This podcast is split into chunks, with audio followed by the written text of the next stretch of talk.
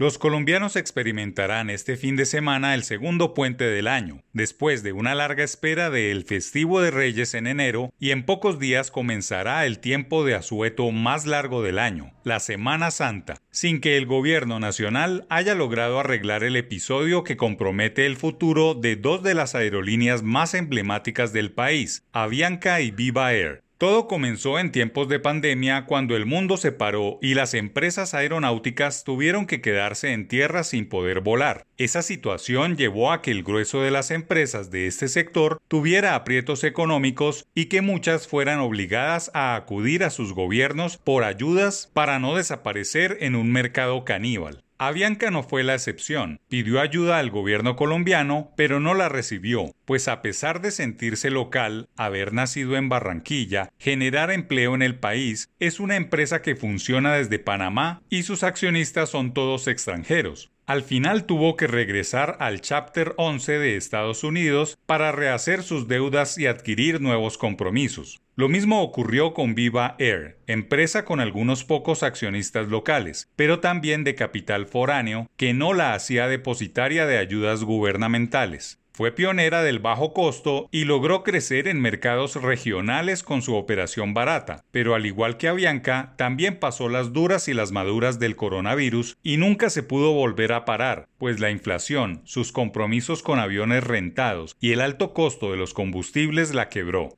Todo esto sucedió a caballo entre los gobiernos de Duque y Petro, lo que se convirtió en una situación peor que la inflación y el COVID, pues la lentitud de gestión de los funcionarios de la actual administración y el efecto retrovisor tradicional entre los funcionarios colombianos hizo que los nuevos ministros, directores y superintendentes no decidieran nada sobre la integración de estas dos empresas dorsales para el turismo colombiano. Entre tanto, salieron opositores en el mercado en contra de la integración, que hoy tiene parada una urgente unión y a los consumidores aéreos expuestos a altos precios, pocas rutas y a muchos con sus planes de paseo o vacaciones frenados por absoluta falta de gestión de actual gobierno nacional, especialmente del Ministerio de Transporte y de la Aeronáutica Civil, responsables de que Avianca pueda avanzar en su idea de quedarse con la explotación de rutas de Viva y que la aerolínea de bajo costo pueda reacomodarse para saldar sus obligaciones con proveedores, trabajadores y clientes. Una absoluta contradicción de la Administración Nacional, pues ha repetido en todos los escenarios que el turismo es su foco para el desarrollo económico regional, pero nada hace al respecto. Los sectores hosteleros, restaurantes y hoteles de Santa Marta y San Andrés en el Caribe verán mermados sus ingresos porque Viva no llegará durante este puente ni en Semana Santa, al tiempo que Avianca o cualquier otro operador no asumirá esas rutas ni esa operación porque en el Ejecutivo no se han movido para solucionar uno de los problemas más graves del sector transporte colombiano. Es una bonita oportunidad para que la cartera de transporte haga algo por asegurar el turismo y que esa palabrería no se quede en pura carreta electorera.